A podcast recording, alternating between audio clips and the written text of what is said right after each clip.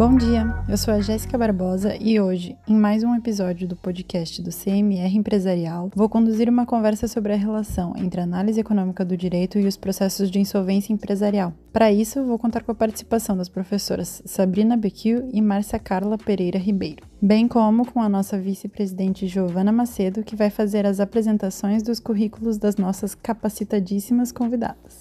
Então, bom dia a todas. É um imenso prazer recebê-las e eu farei a honra de apresentar os currículos das doutoras Márcia Carla Pereira Ribeiro e doutora Sabrina Becur. A doutora Márcia Carla Pereira Ribeiro possui graduação em Direito pela Universidade Federal do Paraná, mestrado em Direito pela Universidade Federal do Paraná e doutorado em Direito pela Universidade Federal do Paraná. Atualmente é professora titular da Pontifícia Universidade Católica do Paraná e professora titular da Universidade Federal do Paraná. Ex-procuradora-geral do Estado do Paraná, foi professora visitante em estágio de pós-doutoramento na Escola de Direito de São Paulo da Fundação Getúlio Vargas e pesquisadora convidada da Université de Montreal consultora da Fundação Araucária de Apoio ao Desenvolvimento Científico e Tecnológico do Paraná e é integrante de conselhos editoriais e consultivos de revistas especializadas. Pesquisadora de produtividade da Fundação Araucária. Agora vamos às apresentações da doutora Sabrina Becur. Ela possui graduação em Direito pela Universidade Federal do Paraná, é mestre em Direito na USP, doutor em Direito Comercial pela USP, tem experiência na área de Direito, com ênfase em Direito Empresarial, atuando principalmente nos seguintes temas: Direito Falimentar, Recuperação Judicial, Arbitragem, Análise Econômica do Direito. É membro fundadora da ADEPAR, Associação Paranaense de Direito e Economia, é conselheira estadual da OAB Paraná, gestão 2019 a 2021, possui LLM International Commercial Law and Dispute Resolution, vinculado à Swiss International Law School.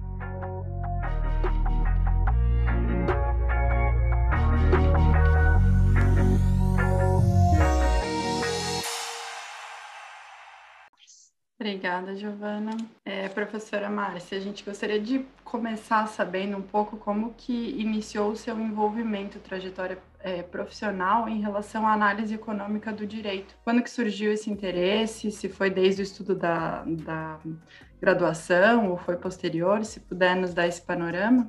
Ah, claro.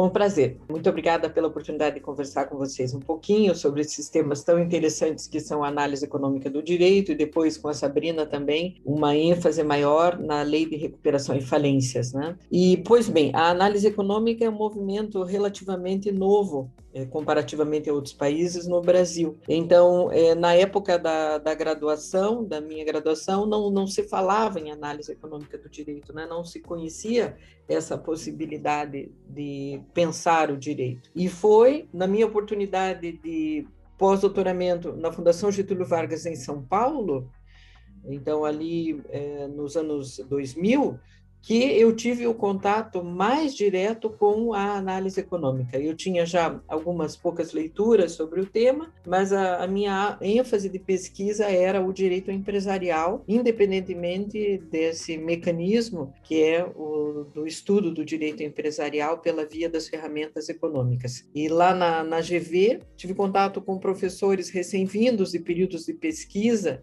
em universidades americanas, e nas nossas reuniões lá, é, eram trazidos textos de análise econômica muito interessantes e me despertaram a atenção pela novidade, mas também pela praticidade, pela busca da consequência nas definições jurídicas e não apenas na aplicação de valores abstratos. Né? Como uma coisa leva a outra, comecei a me interessar pela análise econômica. Lá na GV, ainda conheci professores da Universidade de Montreal e fui convidada para um período de pesquisa lá. E eu tive bolsa do governo canadense. E quando estive lá no Canadá, conheci a professora Macai, que é um dos expoentes da análise econômica do direito na, na América e no mundo, e o professor Ejan, naquela época, era professor da Universidade de Montreal. Mais um contato com análise econômica e o professor Eja, com toda a, a, bondade dele, desprendimento, ele ainda estava escrevendo o, o, livro dele, Análise Econômica do Direito, e ele me passou o livro ainda eh, no modo eh, não definitivo e me pediu comentários e apreciação é, daquele livro, hoje traduzido para o português também, né? E assim foi que é, eu me interei mais desse assunto e passei a incorporar também nos meus estudos estudos é, compatíveis com a análise econômica. Bom dia, Jéssica. Posso já colocar uma pergunta para a professora Bom dia, Sabrina. Claro, fica à vontade. É, em primeiro lugar, eu quero agradecer Jéssica, Giovana, por essa, esse convite de ser aqui co-entrevistadora. A professora Márcia foi minha professora na graduação e foi a pessoa que me levou a despertar o interesse pelos estudos de análise econômica. É, eu sou uma das membros fundadoras da DEPAR, mas a DEPAR foi primeiro presidida pela professora Márcia e surgiu a partir é, de encontros que eram conduzidos nos finais de semana na casa da professora Márcia Carla, vinculadas ao, vinculados ao núcleo de estudo da pós-graduação da, da UFPR. Eu lembro que para mim tudo aquilo era novidade, eu já estava formada, participei do grupo de estudos e lá nas reuniões com a professora Márcia, com o professor Vinícius Klein, professor Weimar, professor Peri, é que é, surgiu a ideia de fundar a DEPAR. Então, para mim, assim, é uma grande honra estar aqui hoje podendo co-entrevistar, né, junto com vocês, a professora Márcia Carla. E, professora, a minha pergunta, é, eu já queria entrar um pouquinho no tema de direito é, de insolvência, né, falência e recuperação judicial, porque eu acho que assim como aconteceu no início dos estudos de análise econômica do direito, em que é, não existia um debate rico no Brasil, os pesquisadores tiveram esse contato a partir desse é, intercâmbio né, com universidades estrangeiras, eu tenho a sensação que no campo do direito falimentar, do direito da insolvência, ocorre um movimento semelhante que aqui no Brasil a gente acaba ficando muito vinculada a desmembrar né, cada artigo da Lei 11.101 e antes do Decreto-Lei de 45, mas a gente acaba não promovendo um debate mais rico que acontece fora do Brasil sobre, por exemplo, a questão dos limites do sistema de insolvência, qual que é a finalidade do sistema de insolvência, qual que seria de fato uma extensão a partir dos princípios que a gente elege, e aqui principalmente a partir do princípio da preservação da empresa, porque a sensação que eu tenho é que a falta de um debate mais é, intenso, né, mais profundo sobre qual é a finalidade do sistema de insolvência? É pagar credores? É perseguir políticas públicas? É uma mescla dos dois? Acaba que hoje a gente vê um, na minha opinião, né, eu queria ouvi-la a respeito, quase que um esvaziamento do princípio da preservação da empresa, porque ele virou aquele é, chavão para tudo, é, sendo invocado para homologar planos de recuperação judicial sem ah, que de fato não não vão ser efetivos no médio e longo prazo. Parece que é, isso também gera um desincentivo, desinteresse dos credores de se envolver mais ativamente no processo, porque não tem uma percepção de que o processo é, de insolvência, seja ele de falência ou recuperação de empresas aqui no Brasil, é de fato efetivo no que diz respeito à recuperação do investimento deles. É, eu queria ouvi-la, eu sei que a professora, professora atua e leciona bastante na área de direito da insolvência sobre talvez a forma como a gente estuda, como a gente põe alguma pressão na, nas regras de falência e recuperação de empresas, como se elas fossem salvar as crises econômicas que todos os países estão sujeitos, e agora de uma forma muito intensa durante a pandemia, sem talvez discutir né, o que está por trás de tudo isso, o que, que a gente pode esperar, qual é a, o objetivo final de um sistema de insolvência. Muito obrigada pelo questionamento, né? Super, logicamente, super pertinente e profundo aqui.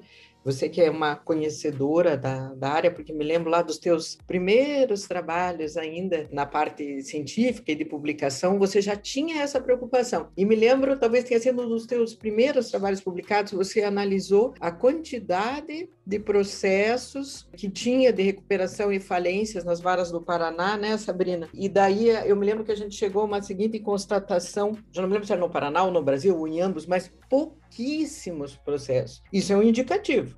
Né? E eu me lembro que à época a gente até comentou isso, me lembro bem, porque é, ou é um indicativo que não tem empresa em dificuldade, que a gente já vai descartar, ou um indicativo de que o sistema não é atrativo. E daí o sistema não sendo atrativo, o que, que acontece? As empresas normalmente vão para aquela dissolução irregular. Então, elas não vão fazer uso de uma recuperação, não vão pedir uma autovalência, elas vão desaparecer. E é uma hipótese péssima, porque aí elas vão deixar contratos em aberto, com certeza, né? vão deixar trabalhadores em emprego de um dia para o outro. Eu me lembro que agora nós temos uma crise tão grande, mas há algum tempo, de vez em quando aparecia na televisão, os trabalhadores, os empregados chegavam na empresa, não tinha mais nada, ficavam na porta, né? empresas em médio porte, desapareciam. É lógico que já naquela época a gente podia concluir que eh, não se tratava de termos empresas apenas solventes no Paraná ou no Brasil, claro que não. É um sistema não atraente. E não atraente por quê? Na minha opinião, sobretudo porque ele é caro. É caro. Quer dizer, um plano de recuperação, vamos pensar na recuperação judicial. Elaborar um plano, pensar o que, que precisa ser ajustado na empresa para ela voltar a uma situação de equilíbrio econômico e financeiro. Ora, se o empresário soubesse, ele não teria chegado na situação de insolvência. Então, ele, na verdade, ele não sabe quais são as respostas. Aí ele vai ter que buscar onde? É, numa consultoria? Eu tenho dúvida se um advogado sozinho pode fazer isso. Então, eu vou precisar de um advogado, um contador, eventualmente um administrador, um economista. Se o empresário está numa situação de insolvência, será que ele tem capital para isso? Ele tem dinheiro para isso? Afinal de contas. Ou ele vai partir para um plano bem simplesinho que vai só prever como é que ele vai pagar em 15 anos, 10 anos, 12 anos, sei lá. Que daí, daí ele vai ter que partir para o convencimento dos credores de que vale a pena vale a pena aceitar aquela condição desfavorável, porque a gente tem que lembrar que uma recuperação de empresas, ela é desfavorável para todo mundo. Essa que é a verdade. Ela é desfavorável para os credores, porque vão receber de uma forma diferente da combinada, né? Então, vai ter desconto, vai ter prazo, o que mais que vai acontecer? Quer dizer, uma insegurança muito grande. É ruim para o devedor, porque o estado de recuperação ele é sempre precário, quero dizer, ele pode ter a convolução em, em falência ou um pedido de falência em apartado a qualquer tempo. Ruim para os é, que serão ali os, os futuros compradores ou os futuros fornecedores, também em razão dessa instabilidade que estou comentando aqui, né? Muito embora aquele que contrate com a empresa em recuperação tenha uma posição favorável na falência, falência é pior que recuperação. Né? Então a gente está ali num universo de alternativas que não são as ideais. E daí a Sabrina diz assim: nós primeiro temos que entender a que serve esse sistema. É, nós podíamos pensar assim: deixe que as empresas que não podem, que não conseguem sobreviver no mercado, saiam do mercado. Então, é possível, é possível. Por exemplo, a gente sempre cita a Inglaterra, por exemplo, né? os Estados Unidos um pouco menos, mas há outros países também, em que há muito pouco protecionismo em relação a empresas em dificuldade. Eu ainda estava lendo um texto essa semana que dizia isso, que às vezes a gente até esquece que é as empresas e os negócios têm um ciclo de vida. Nesse sentido, será que a gente não devia reconhecer a extinção da empresa como algo normal ao ciclo da vida de uma empresa, do empresário? Daí, se for nesse sentido, eu entendo, Sabrina. A, a recuperação e a falência devem ser para minimizar perdas às partes relacionadas. Nesse sentido. Ainda assim, há uma razão de ser, mas é minimizar perdas. Como assim? Solidarizando na falência, né? e dizendo tais créditos são mais benéficos do que outros tais créditos são mais importantes do que outros créditos, então esses têm prioridade, esses não têm prioridade, e na, e na recuperação, permitindo que os credores recebam pelo menos parte do que lhes é devido. Então, aí é credor mesmo. E não é um mal em si mesmo, é uma opção. Então, você reconhecer o ciclo de vida da empresa e minimizar perdas. Outro enfoque possível, que é mais o enfoque de países com tradição interventiva, como é o próprio caso da França, há uma grande preocupação em tentar evitar que as empresas cheguem à falência efetivamente. Mas aí é uma outra postura. Por que uma outra postura? Porque aí há uma interferência do Estado pensando na preservação da empresa. Logicamente, não toda a empresa, mas pelo menos na preservação das empresas que sejam é, empresas recuperáveis. Mas na França, daí, eu não, não vou entrar em detalhes agora, depois, se vocês quiserem, eles não se satisfazem só com a recuperação, só com a falência. Hoje estão trabalhando muito com os mecanismos de detecção precoce das dificuldades, né? Que aí é outra coisa também, é no pré-judicial. Detecção precoce, em que o Estado não vai colocar dinheiro, mas vai identificar a potencialidade da crise e tentará contato com os empresários um ano e meio, antes da crise se instalar. Tudo isso a partir de mecanismos de inteligência artificial que identificam dados, etc. Mas assim, eu digo, é uma outra visão. É uma visão o poder público tem que intervir para tentar evitar a quebra e, não deixar que o empresário se submeta à quebra, ou porque não é um bom administrador, ou porque, por exemplo, o seu produto ou serviço está em baixa no mercado. É aquele ciclo normal, então ele tem que mudar, né? ele tem que mudar o objeto da empresa. E por fim, eu diria, Sabrina, ainda tem uma terceira possibilidade aqui, que eu vou dizer da experiência norte-americana, que é você criar um mercado para empresas em dificuldades. Não é nem intervenção do Estado, nem simplesmente deixar que eh, desapareçam as empresas que não têm como se manter no mercado, mas eu ter um mercado privado que opera justamente adquirindo ativos ou adquirindo ações né, de empresas em dificuldade para daí atuarem lá dentro e depois revender. Nós não temos no Brasil ainda mercado. Tem algumas empresas que fazem isso, mas eu acho que a gente não pode falar que haja um mercado. Para que eu tenha um sistema eficiente, eu concordo com a Sabrina, tem que se debater para que nós queremos esse sistema. E eu concordo com você que para nós não está muito claro, né? Então a gente fala em preservar os ativos, preservar a função da empresa, porque ela é geradora de trabalho, etc. Tudo isso a lei fala, mas não nos diz exatamente como. Porque tem outra coisa também. Eu falei três alternativas, colocaria uma quarta, quarta alternativa, que seria o Estado ter linhas de financiamento específicas para empresas em dificuldade. Eu tenho minhas dúvidas, viu, Sabrina? Porque eu acho que isso é contrário às normas da concorrência. Pode gerar concorrência desleal. Porém, já que nós estamos falando em alternativas, seria muito interessante a gente debater e, e pensar o que nós queremos com esse sistema. Senão a gente fica com um sistema que ele é incompleto em tudo, né? Ele é incompleto quando visa a preservação da empresa, ele é incompleto quando trata dos credores. Ainda que a gente vê nessa reforma agora de 2020 um esforço bem grande, por exemplo, ao prever as fontes de financiamento específicos com tratamento especial, porque se você quer que alguém financie, você tem que tornar essa opção atraente, né? Creio eu que a Sabrina tem toda a razão que a gente precisaria pensar muito seriamente a que vem o nosso sistema aplicável às empresas em dificuldade.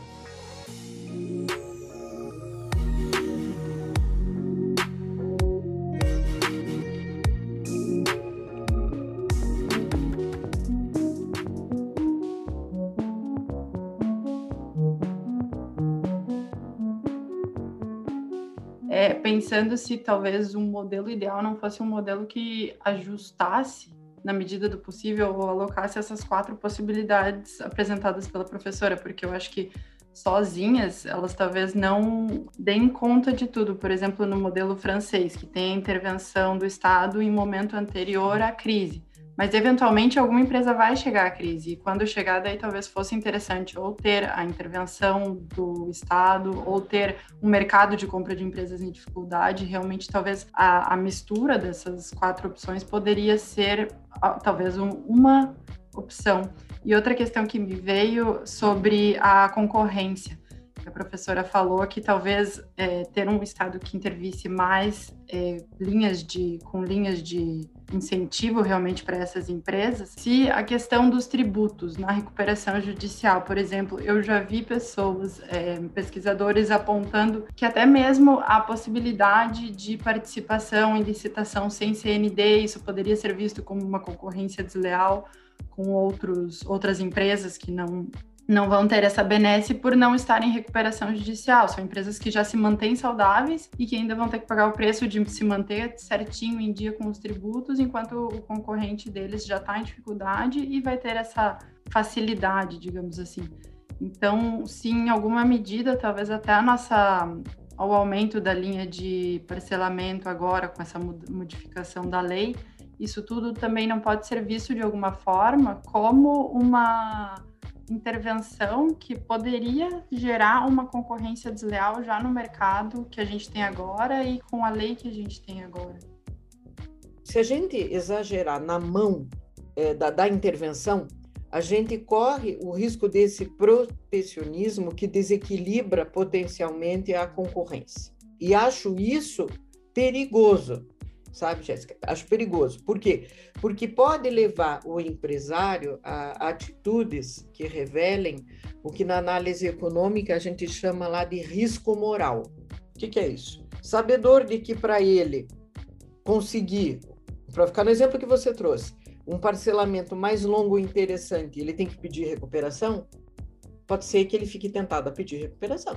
O que é uma estratégia equivocada, como eu disse, porque é uma situação que não é estável, acho perigosa em termos de crédito, mas mal avisado, ele diante da atratividade de ter um tratamento mais benéfico, ele pode ou relaxar na administração ou forçar uma recuperação. Você sabe que tinha uma época na antiga concordata, é, sobretudo numa época que se discutia no auge da inflação no Brasil, nos créditos e débitos, consequentemente, em concordata, incidia ou não correção monetária, e demorou para se fixar o entendimento que, que incidia, era muito interessante, em tese, para os empresários pedir concordata. Porque em seis meses, o que eles deviam tinha sido reduzido a 20% do que deviam, por causa do processo inflacionário. Aí tinha casos que a gente ouviu falar à época, e verdadeiros, né, de empresários que escondiam estoque, modificavam o balanço para pedir a concordata. Então, a gente não pode tornar a recuperação ou o tratamento dado ao empresário em dificuldade tão atrativo a ponto de desestimular uma conduta de normalidade. Então, em outras palavras, não pode ser maior do que a normalidade. E vamos lá, trazendo uma reflexão para o nosso debate aqui também.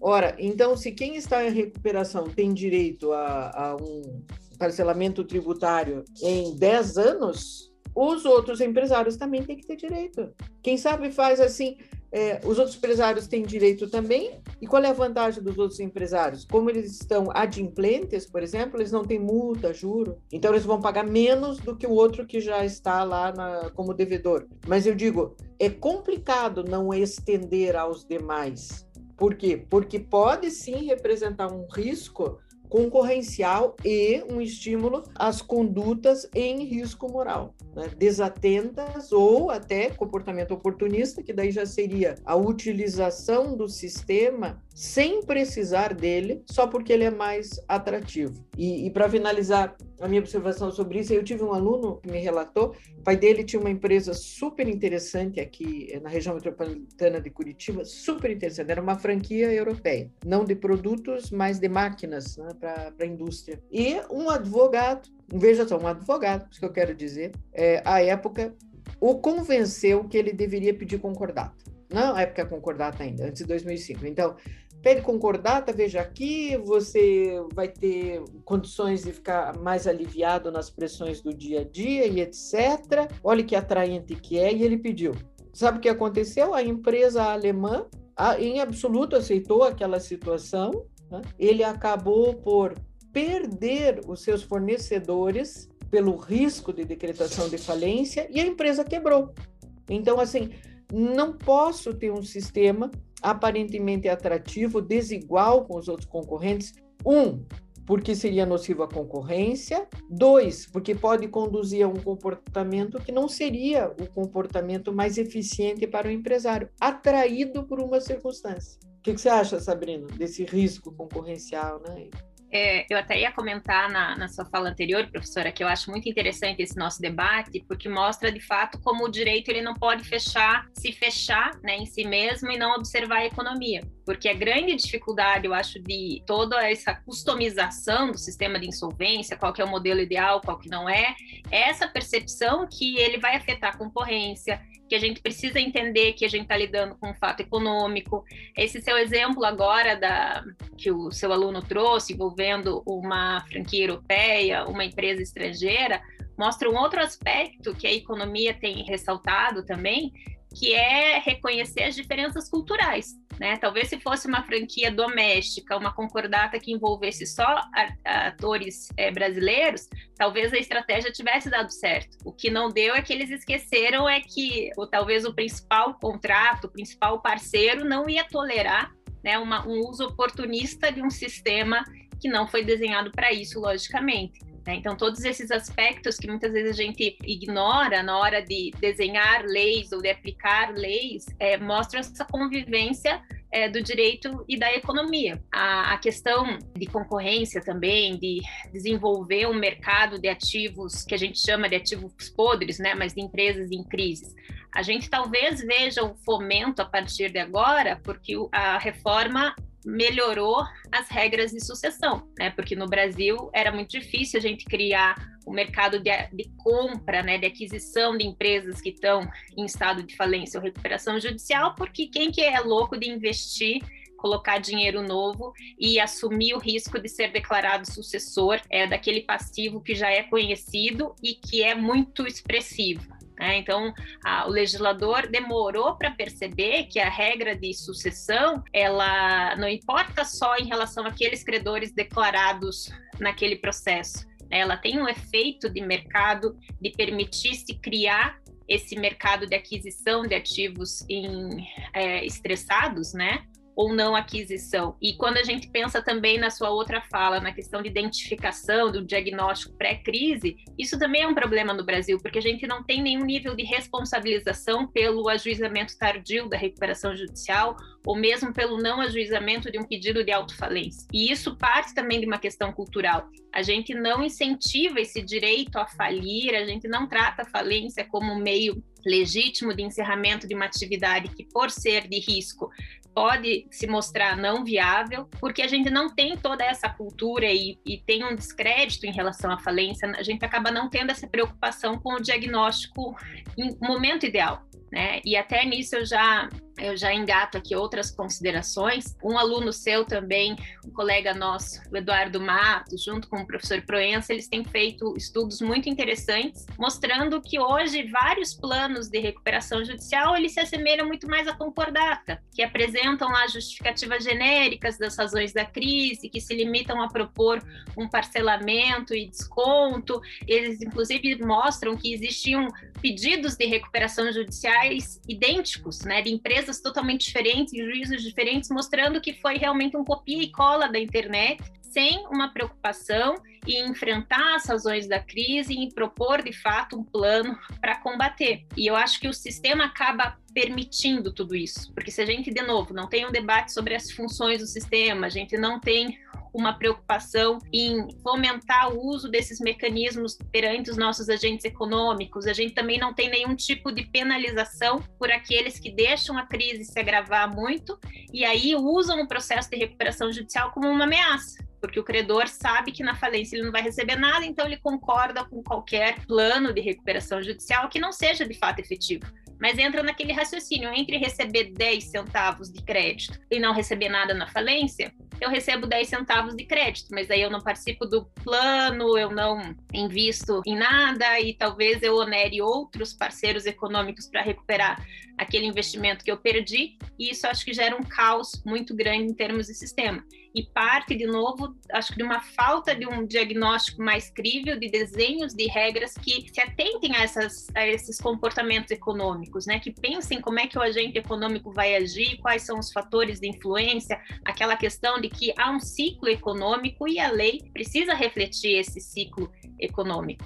É, então a gente vê isso, eu acho que o estudo que o Eduardo Matos com o professor Proença tem feito é bastante interessante nesse, nesse sentido e eu gostaria né, de ouvi-la né, sobre essas recuperações judiciais natimortas que eu acho que também estão muito ligadas à falta de uma cultura no Brasil que a gente permita, né, se dê o direito a falir. Se a gente for pensar, por exemplo, que nos Estados Unidos isso é diferente. O Walt Disney, né, a indústria Disney, a indústria Marvel, antes de se tornarem o império que elas se tornaram, elas faliram. Né? A gente tem N exemplos de empresários de sucesso que faliram uma, duas vezes, é, mas quando eles estão em um ambiente, no mercado que não pune o fracasso e reconhece que o fracasso talvez seja, talvez não é parte desse ciclo econômico, a gente estimula o empreendedorismo, estimula que eles tentem de novo. Agora, se a gente está em um sistema em que o fracasso é punido e, por outro lado, deixar a questão chegar no fundo do poço antes de usar os mecanismos de combate à insolvência não é punido,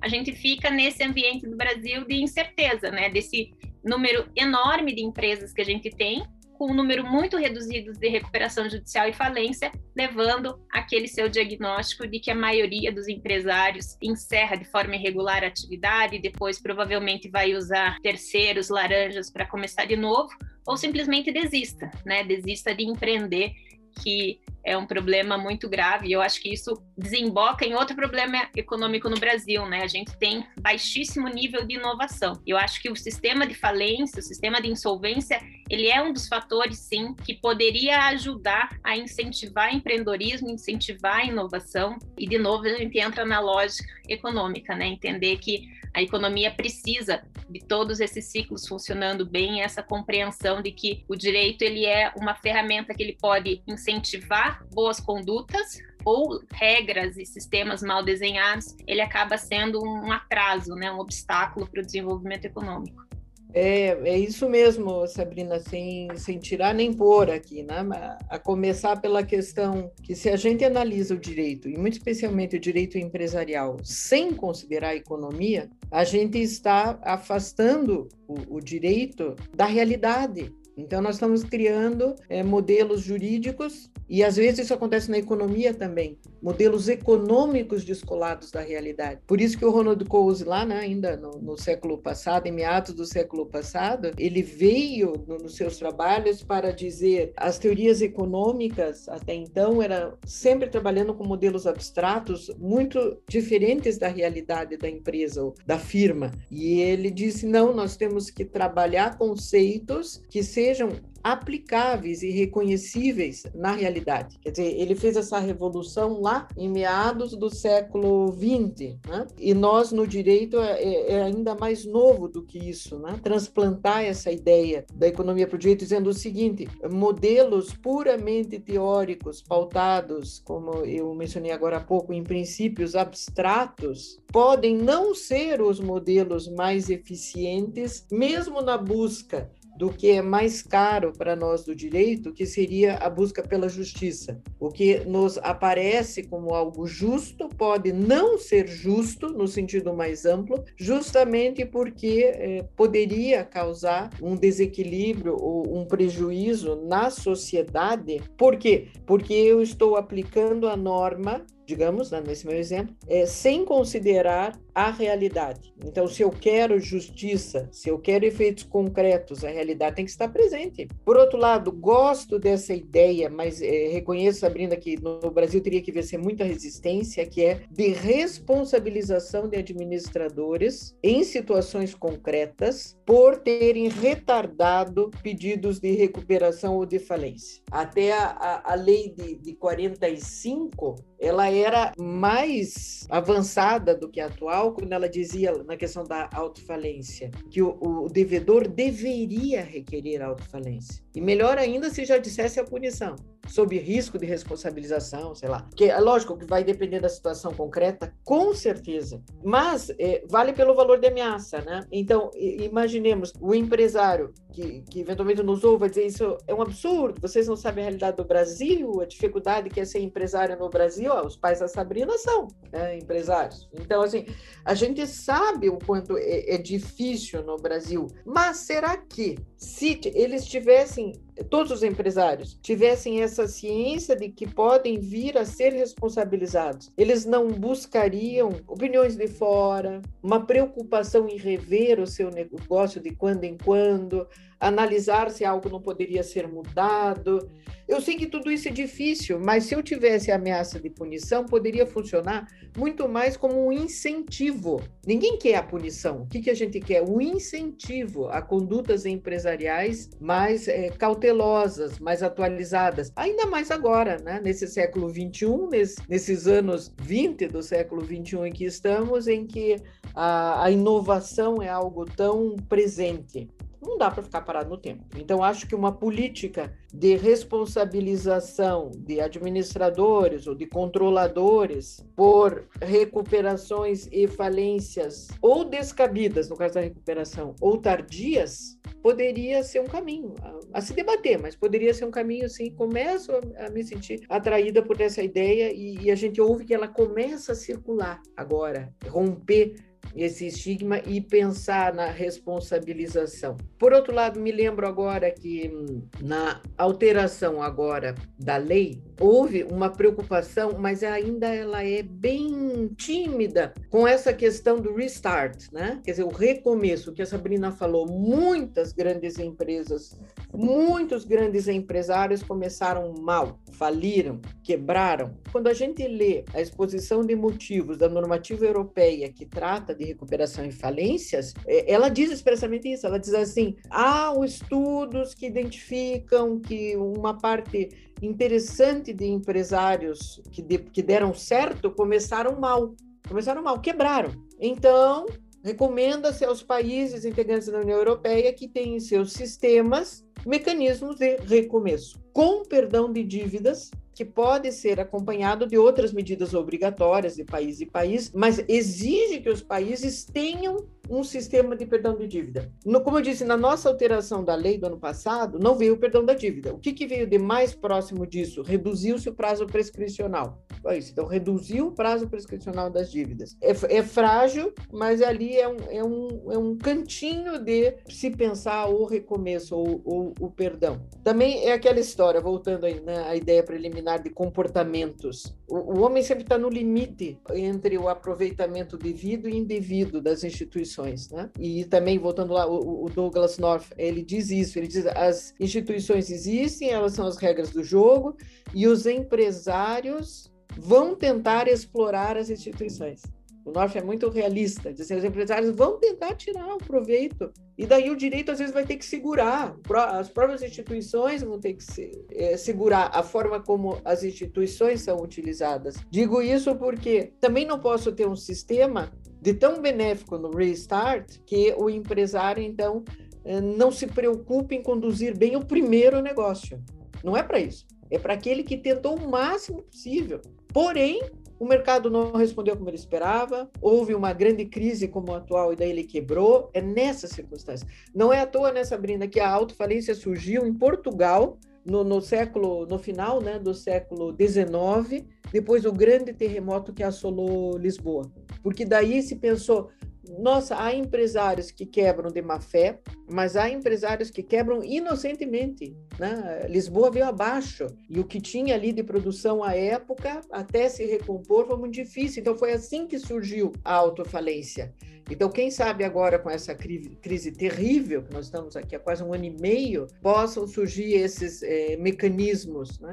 Não pode ser tão bom a ponto de tornar ao empresário desinteressante ser responsável. Mas, por outro lado, não pode ser tão severo a ponto de desestimular boas, novas propostas de negócio. E, e finalmente, quanto ao empreendedor, Aqui eu tenho um, um senão que eu quero compartilhar com vocês. E li essa semana também, do livro Análise Econômica do Direito, Temas Contemporâneos, que foi coordenado pela Luciana Yeung, recentemente publicado pela Atual. Este aqui eu li um, um artigo relacionado às instituições que me chamou a atenção dentre outros aspectos, pelo fato é, de dizer o seguinte: existem empreendedores por inovação e existem empreendedores por necessidade. Os por necessidade têm menor chance de dar certo. Então, eu acho que a gente tem que ser claro quanto a isso. É, esse capítulo é do Guilherme Fowler Monteiro. Então a gente vê muitas políticas de abra o seu negócio, pega lá seu FGTS, abre o seu negócio, e isso aconteceu muito, sobretudo aqui antes da crise. Conheci várias pessoas que, na hora das reengenharias das empresas, que aconteceu muito no início dos anos 2000, pegarem os valores e abrirem um negócio sem ter a menor noção do que é ter um negócio, o que significa ter. E aí vem aquele, aquela heurística do otimismo, né? Ah, sou eu, vai dar certo, vou ganhar fácil, fácil, aqui vou ficar rico de preferência. Então, isso vem junto. Esses normalmente são empreendedores por necessidade e que são os que sofrem o maior risco de se não se manter no mercado. E o que é que nós precisamos, sinceramente, de empreendedores por inovação. E, e, nesse texto, ele conceitua muito bem o autor, porque ele diz assim: o que ele está propondo mais do que um produto ou um serviço, é um negócio, é um modelo negocial. E é isso que é enriquecedor. Algo novo, algo novo no processo, na oferta, na qualidade, no custo. Mas aí é o empreendedor por inovação que é diferente do empreendedor por necessidade. O empreendedor por necessidade é um perigo, porque normalmente o que, que a gente vê? Não vai dar certo. E é ruim porque ele vai perder o que ele tinha. Pensa bem. O que ele tinha acumulado, o que ele pegou de empréstimo, o que ele sacou do FGTS quando foi mandado embora. É um risco. E por fim, né, eu acho que nem todos são vocacionados a serem empreendedores. Isso eu acho que é algo que a gente tem que enfrentar também. Para ser um empreendedor, para ser um empresário, o agente tem que ter determinadas características. Não é para todo mundo. Eu não seria uma boa empresária. Por exemplo, um bom empresário, ele tem que pensar a hora de demitir funcionários, mudar o objeto da empresa. Precisa ter esse caráter de busca pela inovação, precisa assumir riscos. Não tem atividade empresarial sem risco. A tolerância das pessoas a risco é muito variável. Quem não é tolerante ao risco não deve ser empresário, e assim sucessivamente. Todos esses temas aqui são temas que merecem uma reflexão mais aprofundada para a gente poder compreender que também não é o número de abertura de empresas que estará diretamente ligada ao desenvolvimento econômico e social do país. É o número de abertura de empresas empreendedoras viáveis. E algumas vão dar certo, outras não vão dar certo, mas a gente está aumentando a chance de dar certo. E daí a, a Sabrina disse, consequentemente, aceitando o que nós conversamos lá no princípio, que é que as empresas têm ciclos e algumas devem efetivamente é, chegar a um estágio falimentar.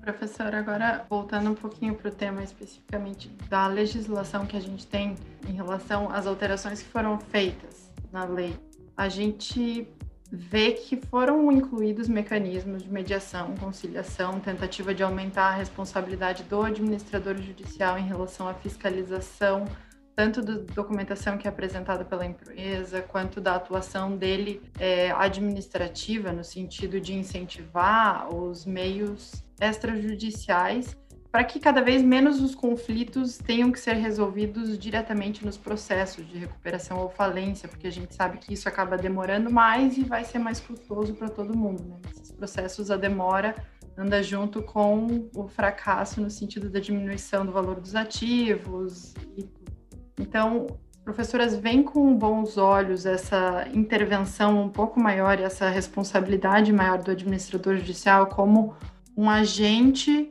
que vai tentar facilitar as mediações, as mediações, é, o contato entre credor e devedor, o contato entre devedor, magistrado, a visão do magistrado no processo, eu pergunto isso também pensando se é muita responsabilidade para o administrador, mas e se isso a gente não corre um risco também de tirar muita coisa da segurança do poder judiciário.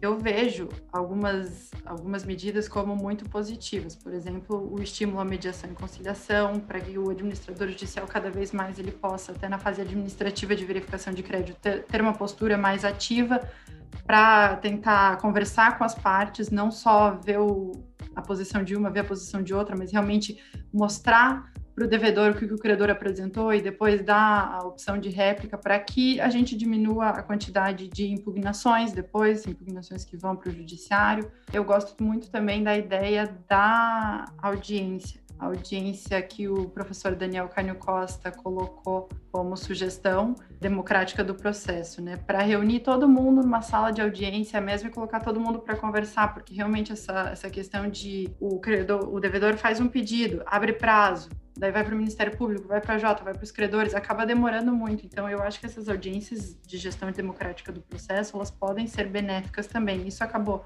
não sendo positivado na lei, mas é um mecanismo doutrinário que vem sendo utilizado às vezes pelos magistrados. Se tudo isso, todas essas, essas pequenas possibilidades que vêm sendo expandidas, elas podem ser vistas também como uma aplicação mais eficiente assim do processo de recuperação judicial e falência. Isso, se isso tem um, um viés também de análise econômica do direito, se isso pode ser visto nesse aspecto. O foro, ou seja, a ação judicial, não é o melhor mecanismo. Longe disso, não é o melhor mecanismo. Como você disse, é moroso, é custoso, e, e na empresa tem que ser tudo rápido. Né? Você falou dos os ativos, quer dizer, demorou para achar uma solução, um, um, ativo pode perder valor muito rapidamente, inclusive os intangíveis da empresa, né? que é a própria reputação, marca, know-how, tudo isso. E, e, é lógico que o que, que vem para a via do judiciário vem para uma via que não é a via mais ágil. É isso aí. Não é especializada o suficiente, nem que eu tenha várias especializadas, né? E, sobretudo, não é ágil. Quanto ao, aos novos papéis do administrador judicial, é, vamos ver quem é que vai querer ser administrador judicial. Porque, é, lógico, das grandes empresas, todo mundo vai querer. Né? Imagine lá o administrador judicial da, da, da Oi, da Odebrecht, imagine! então, não quero nem imaginar, mas assim, é, é, lógico que daí tem interessados e os valores são expressivos, mas quem vai querer ser administrador judicial naqueles processos que não tem ninguém, que muitas vezes é, daí o juiz vai indicar é, pessoas ali de sua confiança, conhecimento, que acabam aceitando na esperança de depois receber uma melhor porque às vezes não é compensador. Vejam que a remuneração ela é atrelada aos ativos, né? Aos valores negociados na recuperação e aos ativos na falência. Então, é, é, é, é delimitado e pode ser delimitado e não atrair profissionais aptos a fazer o que tudo que o administrador tem que fazer e agora o que, que o administrador tem que fazer também. Você destacou aqui. Ele tem que mediar acordos. Nem todo mundo sabe mediar intuitivamente. Então, em tese, deveriam ser profissionais treinados para isso. Daí ajuda, ajuda a encaminhar, né? Aquela história, então você está ali mediando, o que, que, você faz? Toma posição de um, de outro, não toma posição de ninguém. É, e às vezes, qual é a palavra mais exata a ser utilizada naquele momento para incrementar um acordo? Tem pessoas, acho eu, que podem saber intuitivamente, mas a maior parte vai precisar de um treinamento. Veja, outra coisa, o administrador judicial, aqui pela, pelas novidades de 2020, eh, tem que vender os ativos em 180 dias, em seis meses, salvo motivo justificado, etc., sob pena de perder o cargo e ser responsabilizado. Isso é uma pressão, né? Mas agora ele tem prazo e tem o risco de ser penalizado, expressamente previsto na lei. Outra coisa, você mencionou e me chama atenção também, a lei na reforma agora prevê que o administrador judicial, ele atesta documentos, né? Você viu? Ele atesta. Então, que risco? Que risco?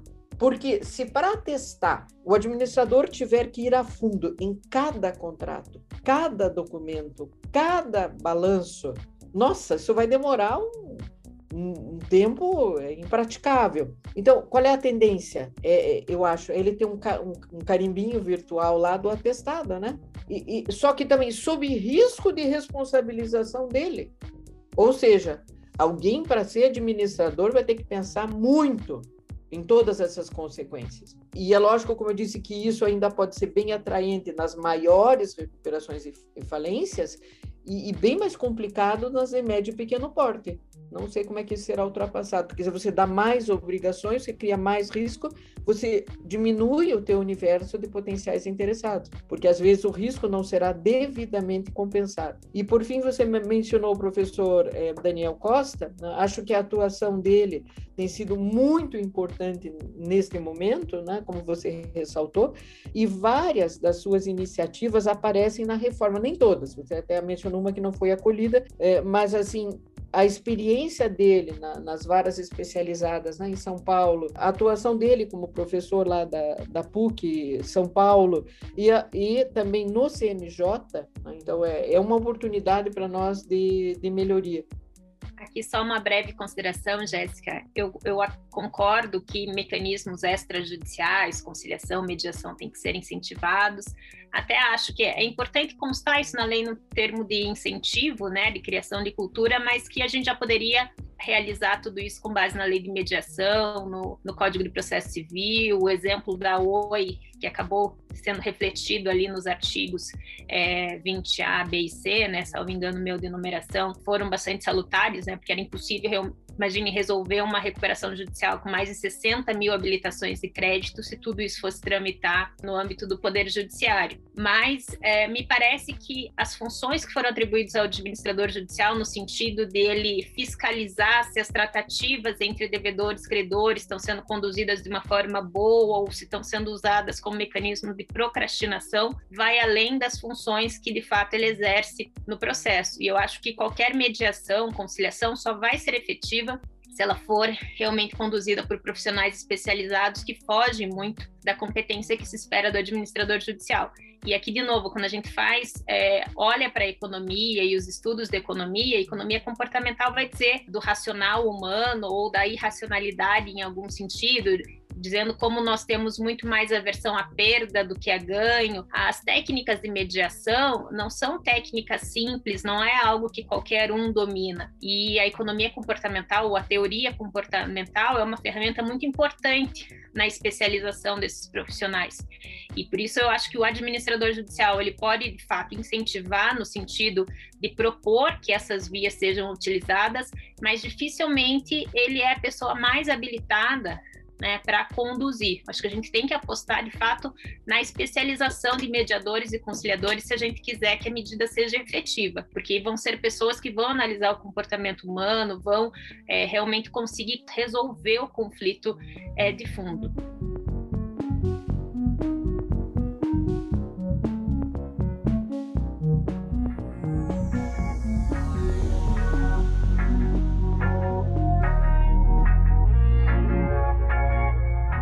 Professora, voltando aqui, assim, a tônica, né, da nossa, na nossa discussão sobre as finalidades, sobre entender que a gente está disciplinando um sistema que não pode se desconectar nunca é, da economia. Me interessa muito um debate que tem também fora do Brasil, quando compara modelos, né, compara sistema. Então, a gente tem, por exemplo, um comparativo de um sistema de insolvência, por exemplo, da Suécia, em que não se discute preservação da empresa, quando a empresa está insolvente, o caminho é um só, né, é vender ativos. Ou, se possível, vender aqueles ativos é, de uma forma agregada, né, os estabelecimentos, há essa percepção de que quem adquiriu vai dar uma utilização é, funcional a esses ativos e de alguma forma está se preservando a essa atividade, mas também, se não for possível, né, se vende os bens, porque a percepção ali é como se a gente devesse entregar um sistema de insolvência, ele, tem, ele é eficiente se ele paga os seus credores. Então, basicamente, seria reconhecer que a empresa insolvente passa a ser é, dos credores, e aí o objetivo é vender rápido, entregar na mão dos credores ou fazer um leilão e, com isso, ter uma maior recuperação de ativos. E, por outro lado, a gente tem o sistema francês, o sistema norte-americano, que é a nossa grande influência aqui entende que o sistema de insolvência não pode ser só a venda de ativos, né? Ele cumpre outras políticas públicas de preservação e lógico a gente está muito longe da experiência da França, dos Estados Unidos, porque eles têm mecanismos de reestruturação quase séculos, né? E no Brasil isso é de fato recente, é com a lei 2005. Então, claro, a gente tem todo momento de experimentação, né? De evolução é, do sistema. Mas acho que isso vem também, ele casa com aquela nossa discussão, né? Quem que é o empreendedor de fato, quem é o empreendedor de necessidade. Não me parece que a gente tenha que escolher nem muito o modelo sueco, nem muito o modelo que exacerba a preservação da empresa, sem a gente entender qual que é a noção de preservação da empresa, porque tem aspectos culturais, né? Certamente toda a sociedade sueca funciona diferente de como funciona nos Estados Unidos, de como funciona no Brasil, então essa importação de modelos fechados também é complicado. Mas eu acho interessante o debate porque eles mostram que talvez a questão da preservação da empresa não esteja só no reconhecimento de um princípio. Porque se a gente dá uma, um destino, né, um resultado positivo, efetivo para os bens e, e satisfaz os credores, quem comprar aqueles bens vai iniciar uma outra atividade e com isso talvez a gente tenha igual chance de preservar empregos, de recolher tributos. A questão que eu coloco aqui é que talvez seja bom olhar para essas experiências, não querendo incorporar modelos fechados, mas talvez entender que é, o sentido de preservação ele não está simplesmente restrito quando a gente tem um, um artigo é, extremamente principiológico como o artigo 47 da nossa lei. Talvez valha a pena a gente discutir outro, esses outros modelos, porque o sistema sueco, por exemplo, eles dizem que é um sistema de leilão e isso me remete, por exemplo, às discussões, inclusive dos últimos ganhadores do Prêmio Nobel de Economia que vão discutir a eficiência de leilão, né, no sentido de preservar valor, de repassar bens para mão de terceiros. E aqui não é exatamente uma pergunta, é assim, uma colocação porque há uma observação porque eu acho que a gente acaba tendo a falsa percepção que eu só vou ter uma proteção do empreendedorismo é, se eu falar em preservação da empresa. E talvez existam outros modelos que no futuro se mostrem mais efetivos que possam ter o mesmo resultado, mas que são modelos que reconhecem que a gente não pode nunca esquecer que os procedimentos de insolvência eles têm a finalidade e ainda que compartilhando o risco, né, socializando as perdas, mas eles têm que ser um mecanismo de recuperação de créditos, porque senão não faz sentido ter um processo de insolvência se a gente não permite que os credores recuperem pelo menos parte das perdas deles, como senão, senão eles ficam os responsáveis pelo default, né, pela quebra. Eles amarguram todo todo o prejuízo da quebra e o empresário acaba não sendo o responsável. Aqui eu não digo por fraude, mas no sentido de entregar os seus bens e dizer eu fui insucedido ou eu estou tentando me reerguer, reconheço aqui a minha crise, né? Mas meus ativos são esses, eu quero pagar os credores de fato e não só procrastinar e jogar com o tempo. Esse debate eu acho muito interessante, porque quando ele confronta modelos, ele vai trazer um debate de análise econômica de tentar questionar o que, que é mais eficiente. Né? É um modelo de leilão que entrega os bens, bens e vai pagar credores? É um modelo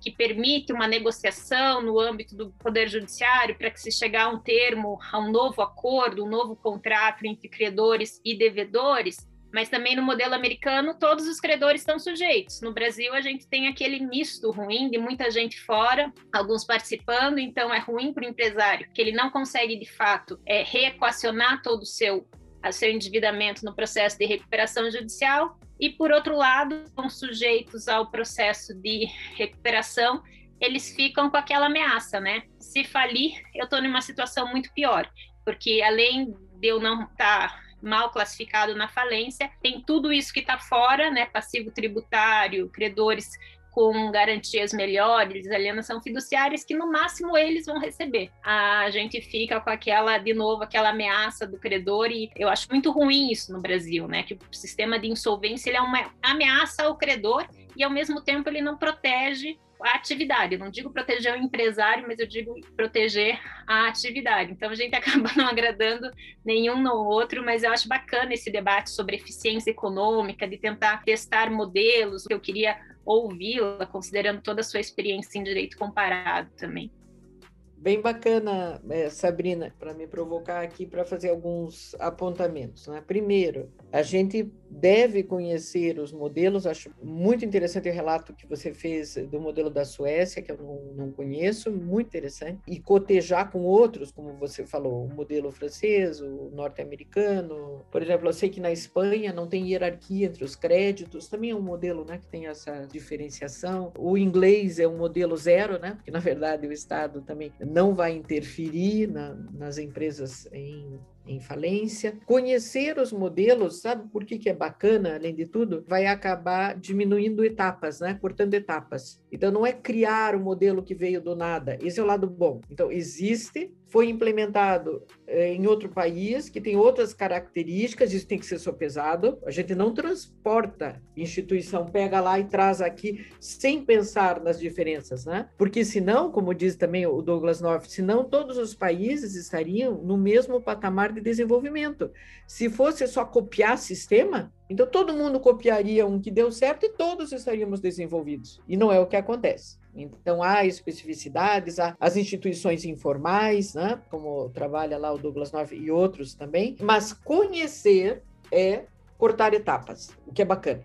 Então, sem dúvida, eu acho que a gente tem que estimular quem gosta de pensar essa matéria, conhecer outros sistemas e, e utilizá-los como paradigma e, e, comparar com a nossa realidade e ver o que de bom pode ser extraído. Achei fundamental também quando você falou algo, estava só tangencial à nossa conversa, mas é essencial, é que preservar a empresa não significa preservar o empresário. É isso mesmo. Então você diz assim: de repente os bens são vendidos, vai para outro empresário que esteja bem, ele vai até gerar mais empregos, ele vai produzir mais, ele vai ter mais contribuição tributária. Eu mudei o empresário, mas eu preservei a empresa. E às vezes a gente confunde o que é preservar o empresário, em sentido amplo, né? seja ele pessoa física ou jurídica, e a preservação da atividade. Você falou muito bem. Em algumas circunstâncias, a melhor estratégia é deixar que venda, e venda logo, para que o empresário, numa situação melhor, possa, aí sim,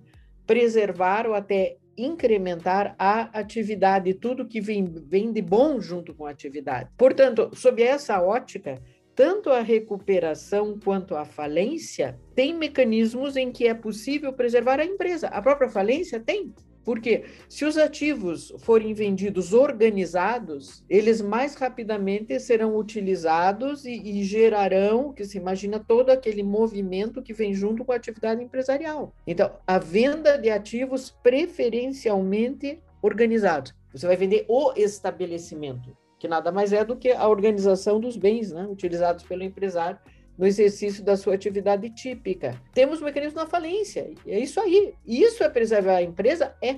Quanto mais rapidamente acontecer, né, Sabrina, melhor será para que a atividade continue e os empregos sejam recolocados, né? novos postos de trabalho, é isso aí, novos contratos e tudo que de bom vem junto aí. Quero destacar aqui, eh, por fim, eh, dois aspectos. Um, que a reforma da lei incluiu os rurais, que é uma novidade, porque antes eu tinha jurisprudência, hora aceitando, hora não.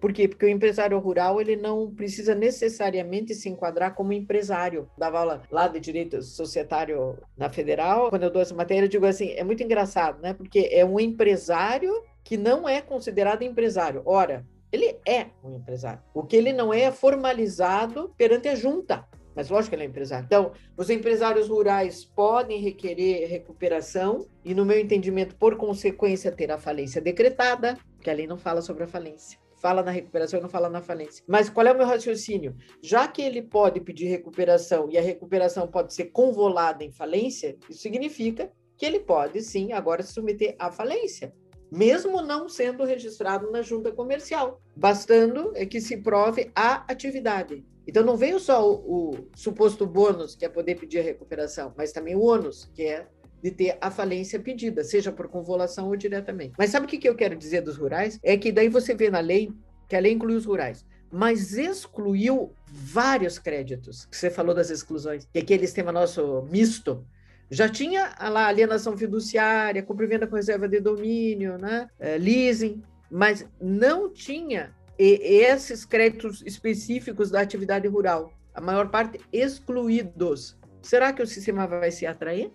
É engraçado porque toda lei sofre a influência de lobbies. Né? A lei você sabe como chega, não sabe como sai. O que, na minha opinião, deve ser um indicativo que devemos legislar o mínimo possível. De um lado, uma pressão, digamos assim, por aceitar a recuperação como também incidente para os rurais. Não sei se pensaram exatamente na falência, mas na recuperação pensar. Por outro lado, um lobby super forte daqueles e sobretudo as instituições financeiras que financiam os rurais, dizendo tudo bem, então os rurais vão pedir, mas o meu crédito não se sujeita à falência. Só vamos ver, e análise econômica de novo, positiva daqui a algum tempo, qual foi o número de empresários rurais que efetivamente utilizaram é, do pedido. Por quê? Porque tem um monte de exclusão dos créditos, que são créditos muito comumente utilizados por eles. Então, eles vão conseguir colocar quem no plano? O fornecedor de semente dele? O que aluga o trator? Quem é que vai vir para o plano? porque, sobretudo, os créditos de financiamento, os mais usuais, estão excluídos. Então, feita essa observação, e novamente, novamente eh, agradecendo a oportunidade que vocês eh, nos deram aqui de, de debater, né? Eh, Giovana, Jéssica, a Sabrina, pelas eh, ponderações também que trouxe aqui, eu gostaria de, de sugerir né, que quem venha nos ouvir eh, pense, leve adiante esses nossos questionamentos em prol do aprimoramento de um sistema normativo que só vai conseguir ser aprimorado se a gente tiver em mente categorias econômicas. É isso, não tem como não. não. Não, se fabrica. Senão eu colocaria um dispositivo assim na lei de recuperação e falência. Ninguém mais vai falir no Brasil, ponto. Estaria resolvido nosso problema. Aí que bom, né? mas não, não se resolve pela mágica da lei. Então é a reflexão e o aprimoramento que poderão levar a uma melhoria institucional nossa, seja legislando mais, seja legislando menos, mas sobretudo pensando nas consequências, né? E professor, essa questão de análise de consequências é importante. Eu acho que a reforma talvez tenha caminhado um pouquinho de uma forma equivocada quando a gente pensa nessa questão de venda de ativos, porque, por exemplo, mesmo entre esses sistemas, né, um sistema de leilão que se vende e paga credores, ou mesmo nos Estados Unidos, que tem essa negociação, mais discussão sobre preservação da empresa, finalidades do sistema de insolvência além da liquidação de ativos, mas o fato de todos os credores estarem sujeitos, acaba que a recuperação judicial é, tem sido usada lá para vender toda a empresa né? Mas pagando seus credores, a ideia de que a preservação, que aquela mesma empresa vai continuar, não, não é esse o sentido, né? Se ela foi vendida, pagou os credores e outra pessoa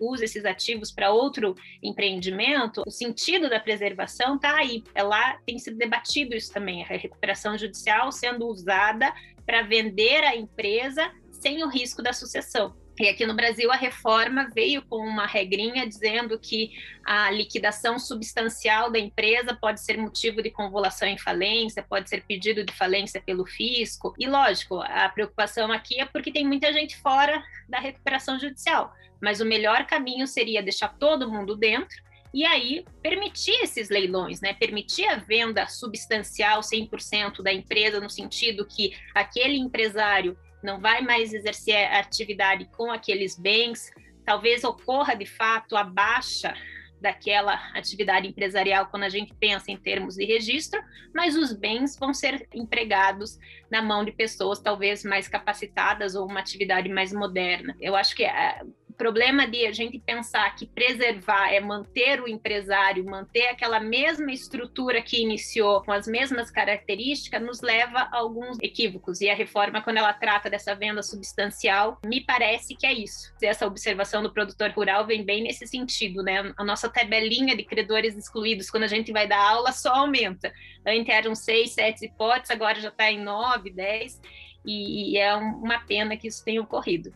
Obrigada, Sabrina. Para encerrar, eu queria só que uh, tanto a professora Márcia Carla quanto a professora Sabrina, se pudessem, indicassem algum livro que achem pertinente. Pode tanto ser, Sabrina sei que faz leituras, também gosta de indicar livros, às vezes não só sobre o tema, pode ficar à vontade. E a professora Márcia, se quiser citar algum livro, depois eu peço também o nome certinho para vocês e a gente deixa disponível. Mas algum livro sobre tema de análise econômica ou alguma leitura interessante sobre o tema ou não sobre o tema que foi feita essa semana, de minha parte, então, eu reitero esse análise econômica do direito, que é bem recente, né, da Luciana Jung, é do final do ano passado, ela coordenou, e também tenho trabalhado esse estudo sobre negócios e contratos, uma perspectiva internacional a partir da análise econômica do direito. É, é bem bacana, é, foi coordenado pelo Ivan Pompeu, Lucas Bento e Renata Pompeu, é de 2017, e é bacana porque vem aqui tanto o direito português, americano, o direito argentino. Tenho gostado muito aqui do, dos artigos de cá. E para quem quiser começar né, nesse tema, tem lá os livros em que, inclusive, a Sabrina participou também, o, conhece lá desde, desde o início a história, é o, o que é análise econômica do direito, uma, uma introdução, né, que a gente publicou e agora na, na, na, edição mais recente pela editora Fórum, e tem outro também, que é análise econômica do direito, é, justiça e desenvolvimento, que também é um livro resultado de pesquisas que a gente fez é, na ADEPAR, né, na Associação Paranaense de, de Direito e Economia. Depois, uma Uma segunda leitura, eu sugiro, tem o Análise Econômica do Direito do Cutter e Ulen, que é super comentado né, e, e utilizado, e do Eja Macai e do Stefano Rousseau, ambos traduzidos em português, os dois se chamam Análise Econômica do Direito, e esse é bacana porque tem lá análise econômica no processo, análise econômica no, tributário e assim por diante. Vou fazer uma recomendação de um livro que eu estou finalizando agora, de economia comportamental, que chama Previsivelmente Irracional, do Dan Ariely, dentro da, da lógica de economia comportamental. E pensando aqui na parte da literatura, um livro que eu gostei muito chama Payback a Dívida e o Lado Sombrio da Riqueza, da Margaret Atwood, enfim, uma escritora bastante famosa. E esse livro, ela faz uma, ela faz um, uma análise, não, mas ela mostra como a dívida, como estar endividado, tem vários aspectos que acompanham toda a evolução do homem, aspectos culturais, ela mostra isso dentro da literatura, aspectos morais, religiosos. Então, acho que para entender o que está por trás de um sistema de insolvência, eu achei um livro muito, muito interessante. Claro, ele não está tratando de falência, ele está tratando da dívida das nações atreladas à dívida, e me parece que vai sair uma edição nova com comentários do Gustavo Franco. Tenho várias obras literárias em que o Gustavo Franco faz o prefácio, fazendo análises econômicas. Tem uma do Machado de Assis, que é sensacional, que chama A Visão Oblíqua do Acionista, eu acho, que é uma reunião de contos do Machado, crônicas do Machado de Assis, com comentários do Gustavo Franco. Então, acho que essa interface com a economia e literatura também é, é muito bacana e eu tenho tentado estimular. Ah, muito bacana mesmo, Sabrina. Eu não sabia que a Margaret Atwood escrevia sobre. Não, não conhecia esse a dívida dela. Vou, vou buscar saber. Eu já li alguns livros dela, mas só literatura. Obrigada e obrigada, professora, também pelos livros iniciais e pelos mais avançados. Agradeço a todas pela participação. É um prazer sempre discutir esse tema. Estão sempre convidadas também quando quiserem, tiverem algum tema para propor. A ideia desse podcast do CMR é justamente que a gente consiga ter uma conversa um pouco mais longa e um pouco mais interativa do que seria só uma, uma palestra, uma apresentação mesmo. Com isso, a gente encerra mais um episódio do CMR Empresarial, a versão podcast. Obrigada a todos vocês que nos escutaram até agora e até o próximo episódio.